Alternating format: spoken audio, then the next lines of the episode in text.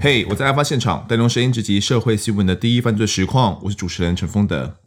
上一集我们谈了陈玉安一百一十一刀杀父案，从陈玉安小时候的成长经过，一路讲到他在二零一零年九月十三号的晚上十一点多，拿着扫刀还有生鱼片刀，趁爸爸陈永进要外出去纺织厂上大夜班保全的时候，把他砍杀一百一十一刀，直到死亡为止。后续呢，他也乖乖配合到警局里面问讯哦。那这一集我们同样要请到子英哥帮我们持续讲述案件的经过。子英哥，我们那个时候啊，是就是陈玉安被带回派出所之后，你说他一开始好像都蛮配合的嘛。对。那我们感觉，呃，这两把刀，除了一把这个生鱼片刀卡在他心，呃，可能心脏的位置，我们有取出来，嗯、两把刀也都找到了。那我们还要去扣查一些什么相关基证吗？嗯。当然，整个命案呢、啊，嗯，我们还是会到他家里面去搜索啦。对，就是他的房间里面。嗯、虽然他那时候还没有全部搬出去嘛，嗯、他只是被他爸爸赶出去，所以他一些东西都还是存放在家里面。嗯，那我们必须上去做一个搜索。对，嗯，那在他房间里面呢、啊，我其实他妈妈就跟我们讲，他的刀子是藏在哪里。现场还有扣到了大概有八把。就是不同的刀啊，那么多刀，不同的刀械都在家里面。他呃，而且都是新的。嗯，他只是应该是他是平常就喜欢买刀吗？对，就是我们看起来是他的兴趣啦。嗯，嗯，所以这个我们后面就是在他的书桌里面有找到一本笔记本。嗯啊，我我我为什么说他会收藏那么多刀械？是呃，他的笔记本里面其实都有。呃，应该是从网络上面去得到的一些资讯，嗯、他把它记录下来的。嗯，呃，那上面是写什么？呃，上面是写说，呃，大概啦哈，就是什么刀械比较容易致人于死啦。嗯，啊、呃，可能一刀就能够毙命的这种这种武器。嗯，啊、呃，然后一些手法是，就是使用各类刀械的手法。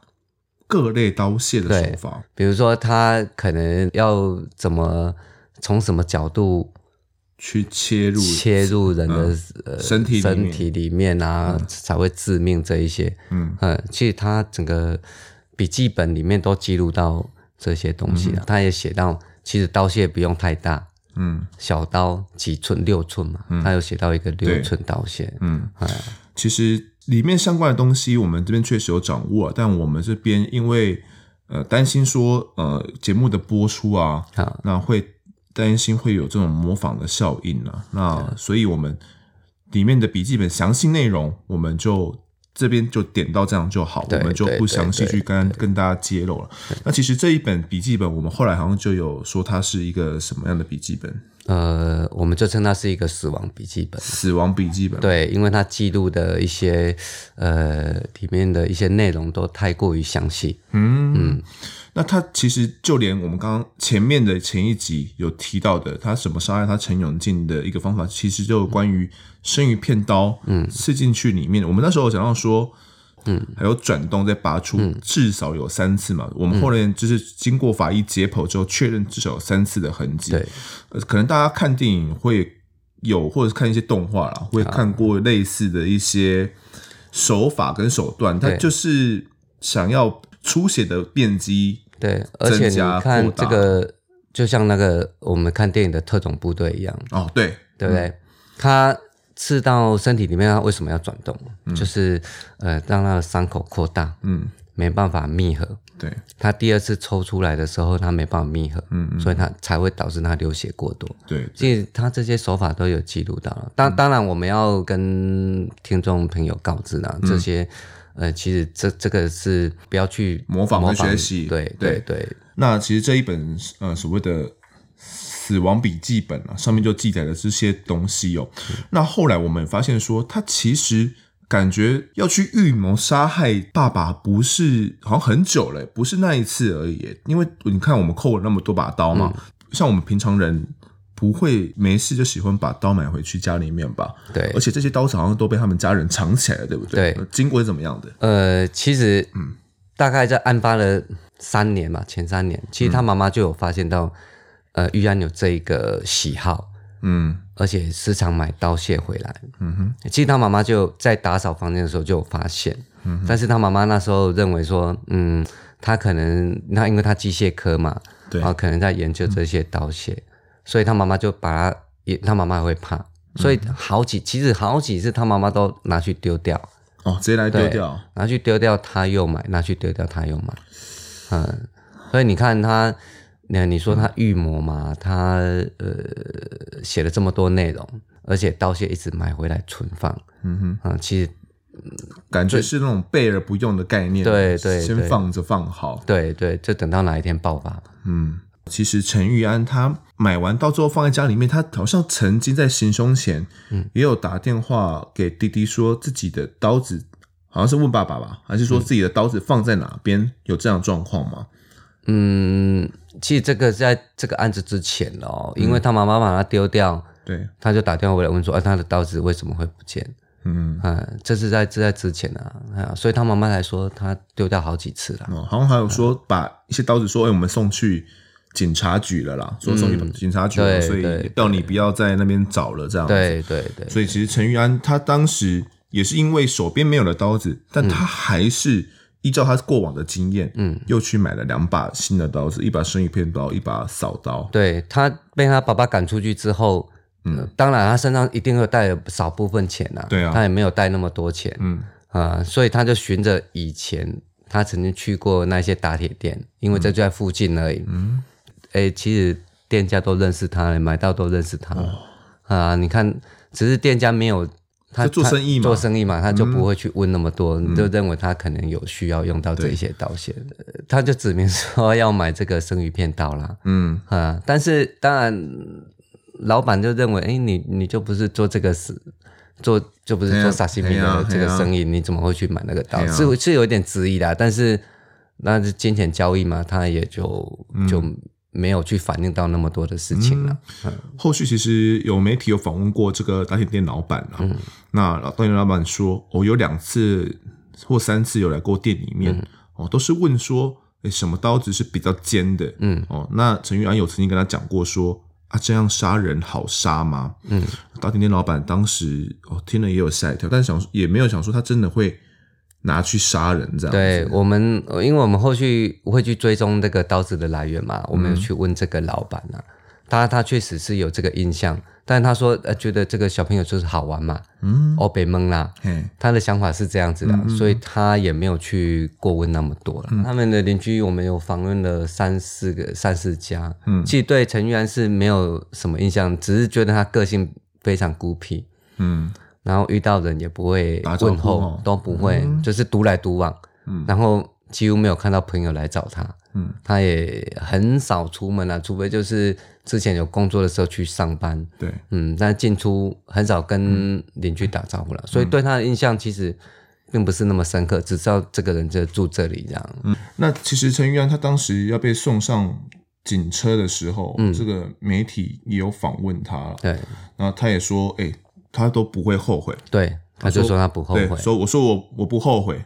其实这番话也震惊了当时的整个，所以整震惊整个社会啦。对，舆论也都在探讨陈玉安为什么会做出这样的事情，还会说出自己不后悔的这样的话。嗯，那后续包含这个陈妈妈到了派出所做笔录的时候，她的状况还好吗？那陈妈妈是非常伤心呐，嗯，因为她是整个目睹整个整个情况嘛，嗯啊，她。其实他是真的伤心过度，而且有有有吓到那种情况，失魂落魄。也、嗯、也有些还是我们帮他去做引导，嗯、就是引导回那个现场的那种情况。我们当然我们非常不舍啦，因为让他重新去回想，但是就整个法律的流程，你又又不得不去问到这一些。嘛，他是目击整个过程，目击整个过程，对，嗯，所以后来也是帮他制作完整个笔录的。对，对，那他的弟弟们怎么说？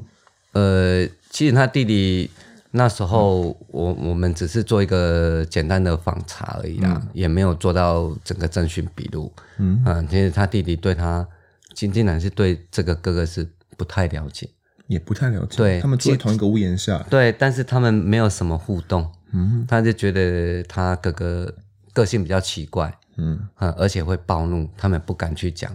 那久而久之就不想讲。嗯，一开始不敢讲，后面就不想讲，哦、然后就习惯了。呃，连你看，连就是亲兄弟都很少去讲大话，很少去互动，嗯嗯嗯、所以你看整个家庭就是没有一点凝聚力的。对，嗯。嗯，然后只是后续陈玉安的这个东西，因为罪证非常充足了，对，嗯、没有什么呃可以，比如说有悬疑的地方，几乎就是他他也就全部都认了，对而且监视器也都几乎拍下了他整个行凶的过程。对对对，那。后续我们就进入到的这个审判程序哦。陈玉安他虽然领有身心障碍手册，被认定有这种轻度的精神分裂症，但他自称呢，行凶的时候他是意识清楚的，而且他知道自己正在杀人。哦，那在同年的十一月呢，被板桥地检署求处死刑。嗯，那呃，陈爸爸被杀之后，伤伤心不已的这个妻子，为了想要跟陈玉安彻底的。切割关系，嗯，他在二零一一年的时候呢，跟法院提出了这种请求，确认继承权不存在。那法官判定呢，陈玉安是丧失了遗产继承权。这部分是怎么样？嗯、假如说没有进行这种请求确认继承权不存在，如果没有做这一步的话，嗯、是之后可遗产可能会转到陈玉安身身上吗？呃，依照民法上面的规定，应该是会。嗯。哦、如果他呃没有抛弃。因为他爸爸死了嘛，对啊，然后这些遗产就是他妈妈跟他还有他两个弟弟，对，他们共共同去持有，共同去分，嗯。啊，所以呃，他妈妈可能也也不需要，如果没有判死刑的话，必须要分给他，对，啊，所以他可能他妈妈也有去请教过律师啊，嗯，啊，所以这部分可能要去做做一个裁定裁，OK。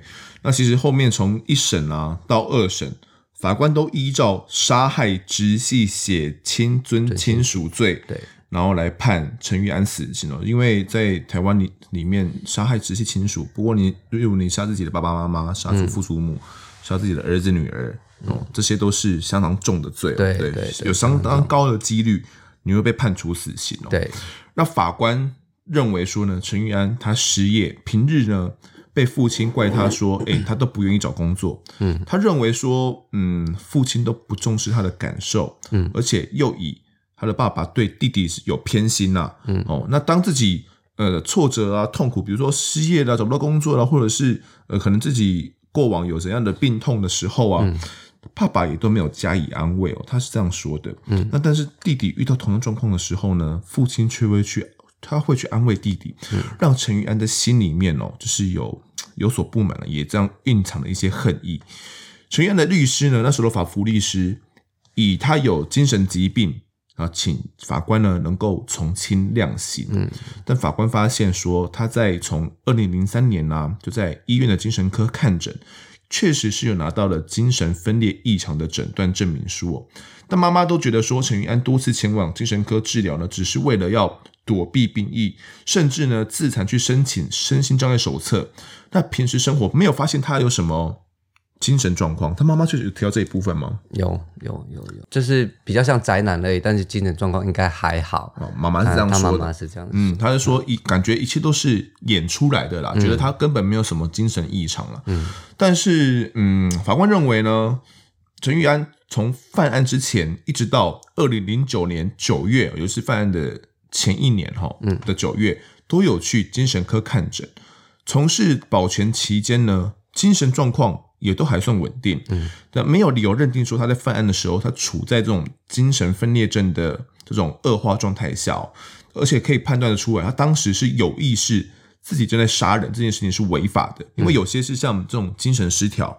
他可能是被另外一种声音去呃指引，然后让他去让他去杀。他当下不知道杀这件事情是不对的，可能觉得说我杀这件事情是为了保护谁之类的。陈玉安并不是哦，所以他当下知道说他自己正在杀父亲，他知道这件事情是违法，他也知道要打电话给一一零，对对，说哎，我现在在杀我爸爸。陈玉安后续在鉴定的时候啊，曾经提到说自己有幻听，嗯，有一个声音告诉过他要去杀了父亲哦，嗯，但法官认为这个声音跟他原本就想要做的事情。根本就是一样的，对，彼此之间没有冲突。嗯，哦，最后法官审酌陈玉安在在二十二岁之后啊，就在家里面游手好闲，父母除了要求他出外工作之外呢，他平时没有什么虐待他的迹象，嗯，没有说哎，就是也不给他吃饭啦、啊，也不给他钱啦、啊。父母要求他出外工作，完全符合一般我们父母的对儿女的，的期待，对正常期待嘛。对，对，那陈玉安仅仅是认为说父母对两位弟弟偏心呢，还有要求他离家独立生活，他很不满，那、嗯、因此呢，对家人心怀恨意，冷血砍杀父亲一百一十一刀致死。犯案后还说后悔不存在我心中，还说对家人恨之入骨。我也想对他们行凶。嗯，尽管他后续有改成说：“哦，我知道错了，我很后悔。”或者是说觉得有点后悔。嗯，但是在在法庭上呢，都没有对母亲有过任何真诚的表现哦。那其中在这个判决里面非常重要的一点是，母亲两度写信给法官，嗯，希望法官可以为民除害哦。他妈妈是这样说的：“嗯，如果没有给陈玉安判死刑的话。”他出狱后第一件事情一定是会回到云林老家去大开杀戒，嗯，因为他的娘家跟婆家都在同一个村子，到时候恐怕会血流成河。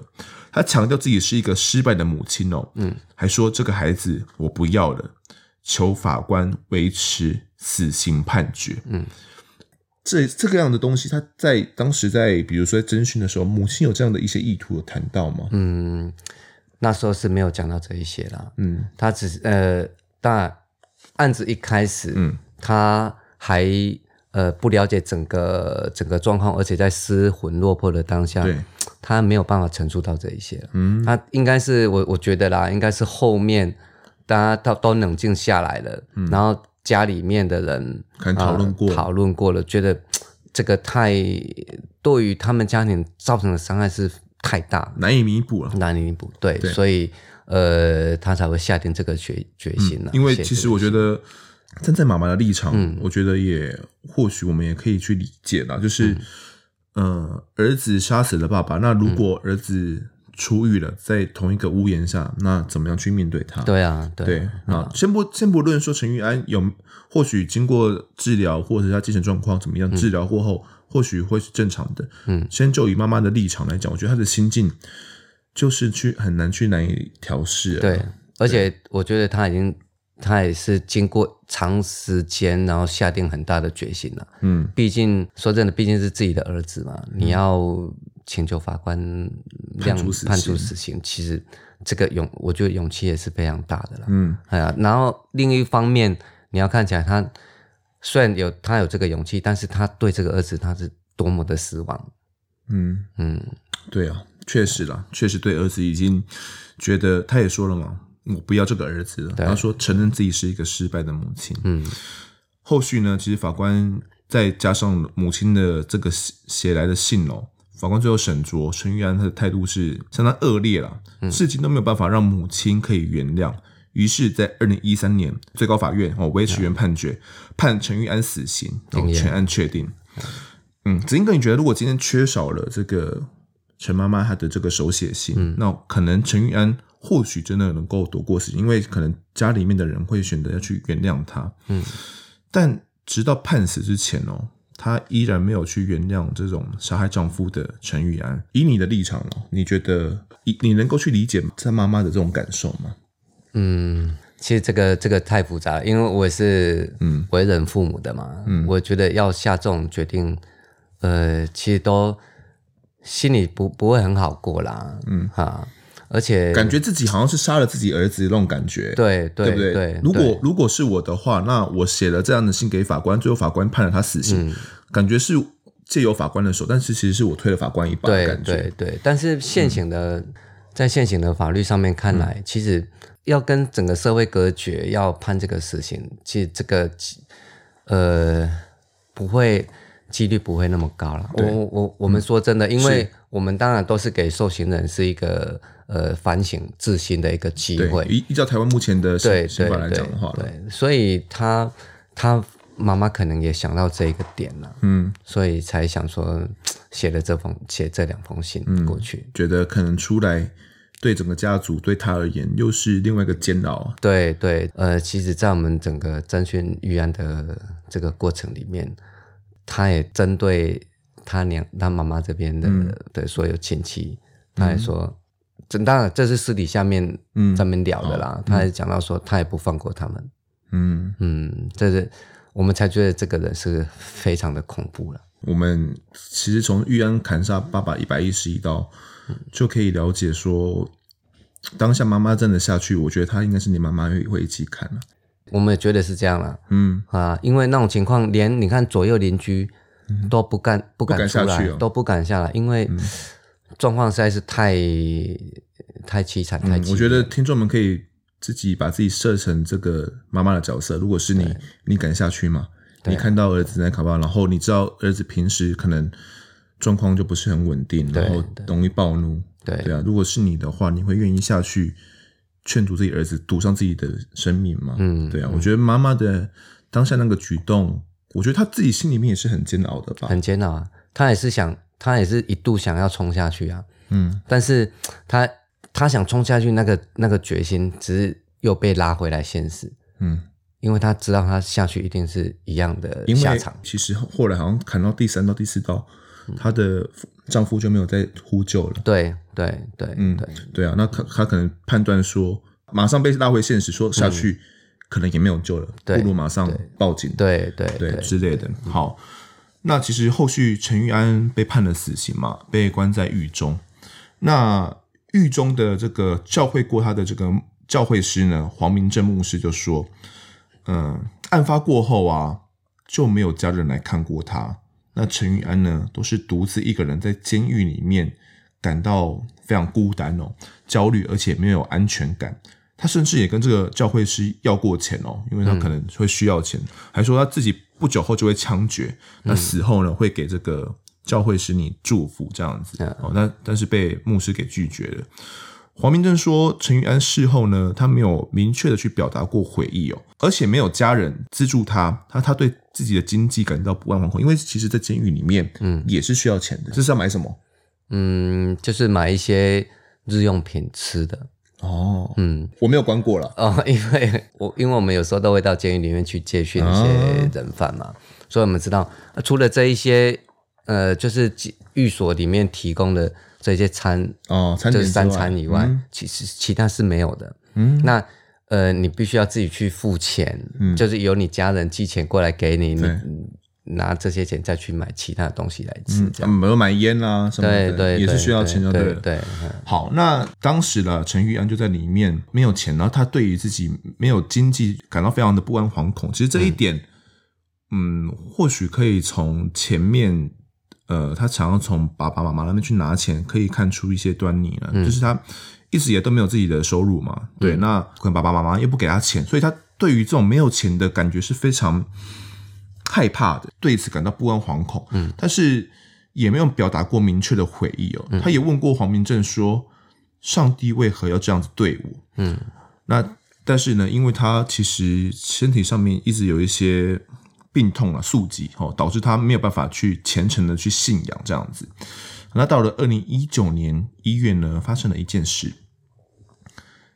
台北看守所早上七点多的时候，早点名发现陈玉安呢并没有起身，还躲在棉被里面。那狱方人员过去看的时候呢，发现陈玉安呢已经没有呼吸了，而且呢他的脖子上套满了五十条的橡皮筋，已经死亡多时。嗯，因为橡皮筋在监狱里面其实并不是违禁品哦。那他们后来判断呢、啊，可能是嗯。陈玉安趁着每一天放风的时候，在管理员巡房之后，那把这种捆绑打火机的橡皮筋啊，偷偷的把它偷了一个两个收起来，对，收起来，对之类的。好，那谁有没有想到，这种经过日积月累的这种收集，哈，最后这五十条橡皮筋成为了他的亲身恐惧。他可能觉得，嗯，没有家人，那。未来被判的死刑也没有所谓的期望，那不如自己了结。嗯、好，这边还是要先奉劝一下各位听众朋友们，对对，如果真的呃有任何的这种生命不顺遂或者是怎么样的状况的话，要请求协助。对对，不要千万不要像玉安这样子。嗯、呃，子英哥，我们在过往有发生这种发现过玉安有这种轻生的状况吗？呃，之前呢、啊。他妈妈讲是说他以前嗯比较不顺遂，嗯、工作比较不顺遂的时候有自强过，有自强过，对对，嗯、但是这个都是小伤了，但是有有这个倾向，嗯、呃，稍微这个倾向。好，那其实呃后续我们做了一些调查了解说。嗯因为玉安他的颈椎有受伤哦，嗯，手脚的末端有点麻痹无力，他曾经跟爸爸要要这个手术费用，嗯嗯，好，那当时呢，他爸爸陈永进面对这种手术，可能有五分之四是失败的，等于是有八成失败几率，哦，只有两成呢有机会成功的这种几率了，嗯，最后拒绝了他。那陈玉安呢，也应该也是这个，或许也是这个恨意之一啦。对，那他有一次呢，就这种拿了针筒在路边呢自己打麻药，嗯，哦，想要去轻生，也是因为这样子被判定有这种精神分裂的这种状况，嗯，然后住进了这种精神病房。好，没有想到玉安就这样子在牢房里面这样轻生。那子英哥，我们从前面第一集一直前面一集一直讨论到现在，嗯，我们一开始认为玉安感觉只是一个嗯啃老族，嗯，对。但我们后续了解了玉安他的整个成长的过程，跟他遇到的状况，嗯、你觉得他是一种传统意义上的啃老族吗？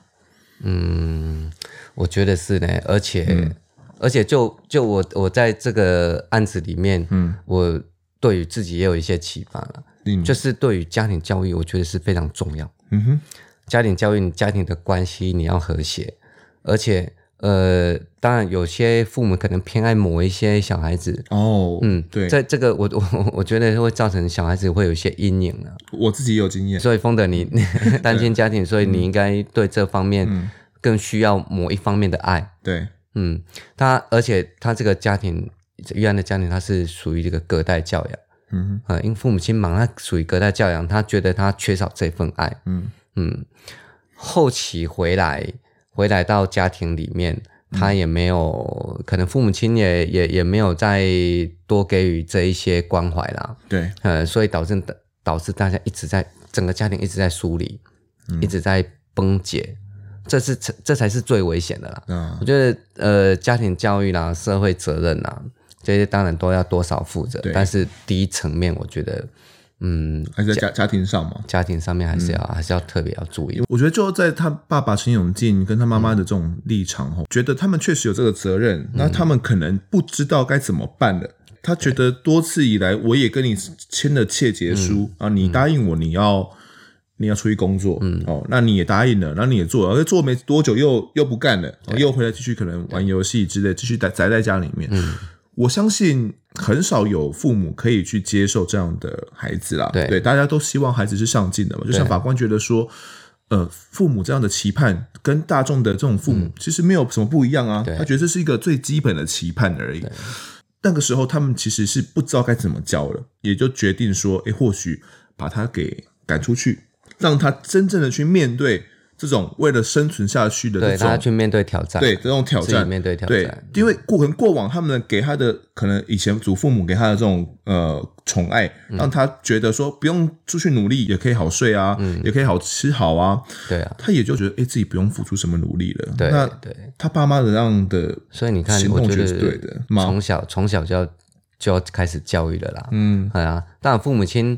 他的教育方式，我我觉得是要随着进阶的。嗯？嗯，呃、你说不同阶段要不同阶段，不同阶段，然后我们父母亲是要跟着学习嘛，嗯，跟着小孩子的世界，你要进去探讨，你要进去、嗯、呃摸索，对，小孩子在想什么，嗯。啊，那你你没有办法一直去阻止他，对啊，你阻止他也不对啊，总不能阻止他又顺着他，所以你你只能在当中去拉一把，拉一把，拉一把，哦，嗯，找其他机构。哦，或社福的单位进来一起协助到家庭里面的话，嗯，那我想或许玉安会早一点的去得到一些帮助，或许他就不会去犯下这样的案件。对对对，啊，做了一些探讨。那其实子英哥也是也有孩子嘛？几个孩子？三个孩子啦，三个孩子的爸。啊，我已经老了。对，子英哥也是三个孩子的爸。嗯、今天聊了这个陈玉安的杀夫案哦，嗯。也是希望避免有类似的状况在台湾再次发生。再次发生，对啊。对，那我们先谢谢子英哥的分享。好，谢谢方德，谢谢各位听众。好。我们最后来读一下那个 Apple Podcast 上面的听众留言哦。第一位是倪妮婷，他说很专业的分享，建议多点社会关怀。他说。您好，很专业的内容分享，但若第二季呢，可以透过来宾或主持人的结尾，多给一些社会关怀，传递正向正念，可以平抚难过的心情。毕竟这是我们的生活、社会的故事，每个案发现场的故事呢，都是人生的缩影。好，谢谢你，你的这个建议呢，我听到了，而且我觉得这是非常重要的事情。我们也在了。呃，这一集里面呢，就去探讨了一些我们想要探讨的事情哦。巴黎双尸命案的时候，我们也有探讨了一些我们想要去探讨的，我们觉得核心的概念啊。对，希望这几集的东西呢，你会喜欢。好，下一位是 Retty，他说不同于其他犯罪讲解形态的好节目，他说本身是喜欢犯罪讲解的重度爱好者。这个节目不同于以往的犯罪解说角度，除了主持人的声线频率好听之外呢，也请到了刑警、记者等。透过不同角度跟观点来解说当时发生在你我身边可能有所听闻或者是关注过的凶杀案，带领你呢回到当时的侦办情景，了解当时跟在发生在你我周遭刑案的深层探讨。推推，案发现场第二季开始之后呢，其实确实有蛮多听众最近的加入了我们，那也希望呢，如果你喜欢我们节目的话呢，可以帮我们一起推广。好，下一位是。推身边的人入坑，他说：“丰德的嗓音有够性感，访谈内容很丰富，每天上下班二十五分钟的车程就收听，已经全部听完了，超晚更新。”还说每一集都喜欢，来宾跟主持人的互动也很好。常常上来留言，感觉很害羞。那么优质的节目，怎么能够不大推呢？我身边的人，老公、娘家、婆家、同事，还有主管，都被我推坑了啦！赞赞赞！Q 妈风德辛苦了，哇，你真的很厉害，连娘家婆家都可以推坑，真的是。真的是我们的 一大支柱哦！谢谢大家继续推坑起来。好，那也感谢大家收听。我们今天的留言呢，先念到这边。如果喜欢我们节目的话呢，欢迎到 Instagram 搜寻我在案发现场，就可以追踪我们，掌握更多案件消息。也可以跟风德我聊聊，给我们建议。各收听平台上按下订阅跟五星评分，就是对我们最好的支持。如果是 Apple Podcast 上面的留言，方德都会尽量在节目中给出回复。听众们也可以推荐给身旁的好友们，一起来听听看我们聊案子。案发现场，我们下次再见。